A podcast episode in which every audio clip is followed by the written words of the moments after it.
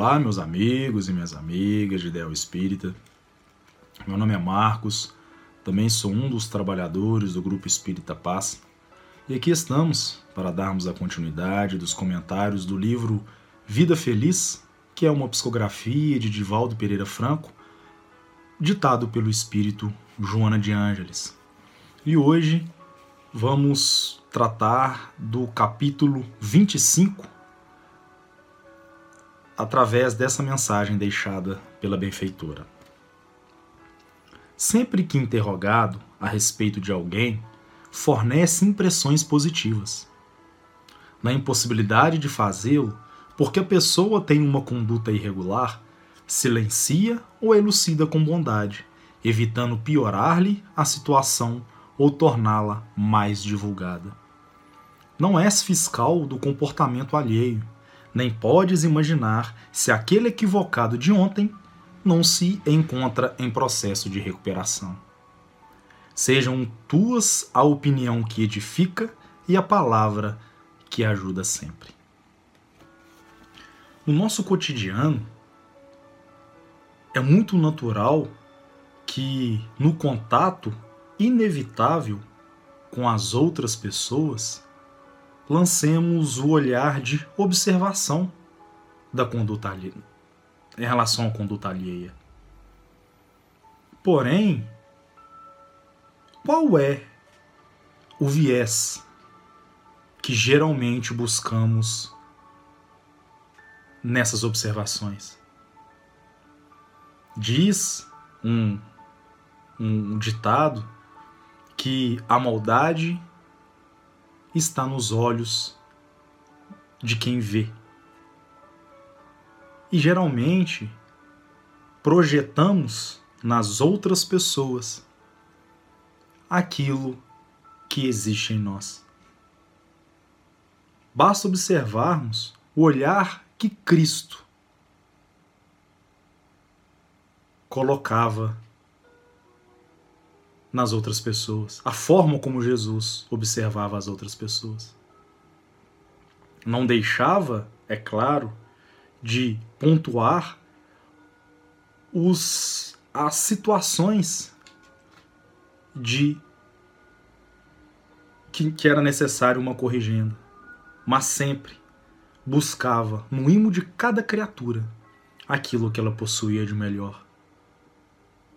Pois Jesus, ao olhar para Saulo, não via somente aquele que perseguia os cristãos, mas via em sua essência Paulo, aquele que se tornaria o maior escritor do Novo Testamento.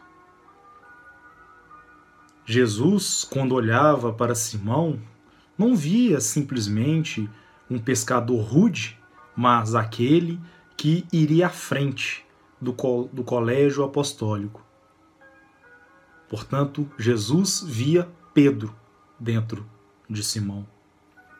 Viu o evangelista em João, em vez de observar o publicano em Mateus, em Levi via o Mateus, o evangelista.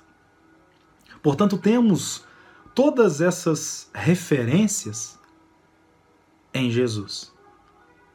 Mas, como não temos a capacidade de julgamento e de trazer à tona situações menos felizes praticadas pelos nossos irmãos, quando formos interpelados a respeito da conduta alheia, e como nos diz Joana de Ângeles, não pudermos trazer é, comentários positivos devido à conduta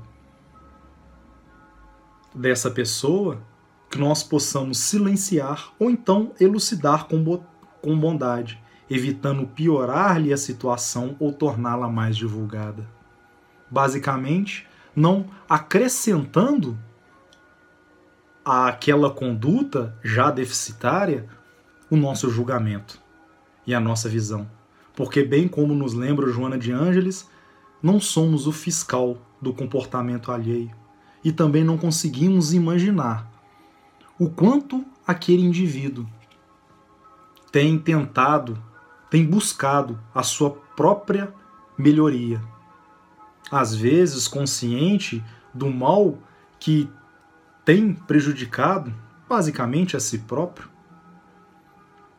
mas tem lutado com todas as forças que possui e que talvez nós, na situação dele, não conseguiríamos desempenhar a metade da força da qual talvez ele possa aplicar.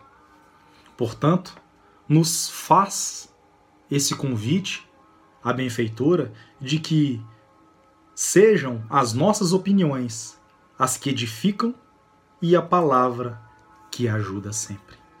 Que possamos empreender o máximo dos nossos esforços para sempre exaltar o lado bom dos nossos companheiros, assim como gostaríamos nós que o nosso melhor, o nosso lado mais positivo também fosse exaltado.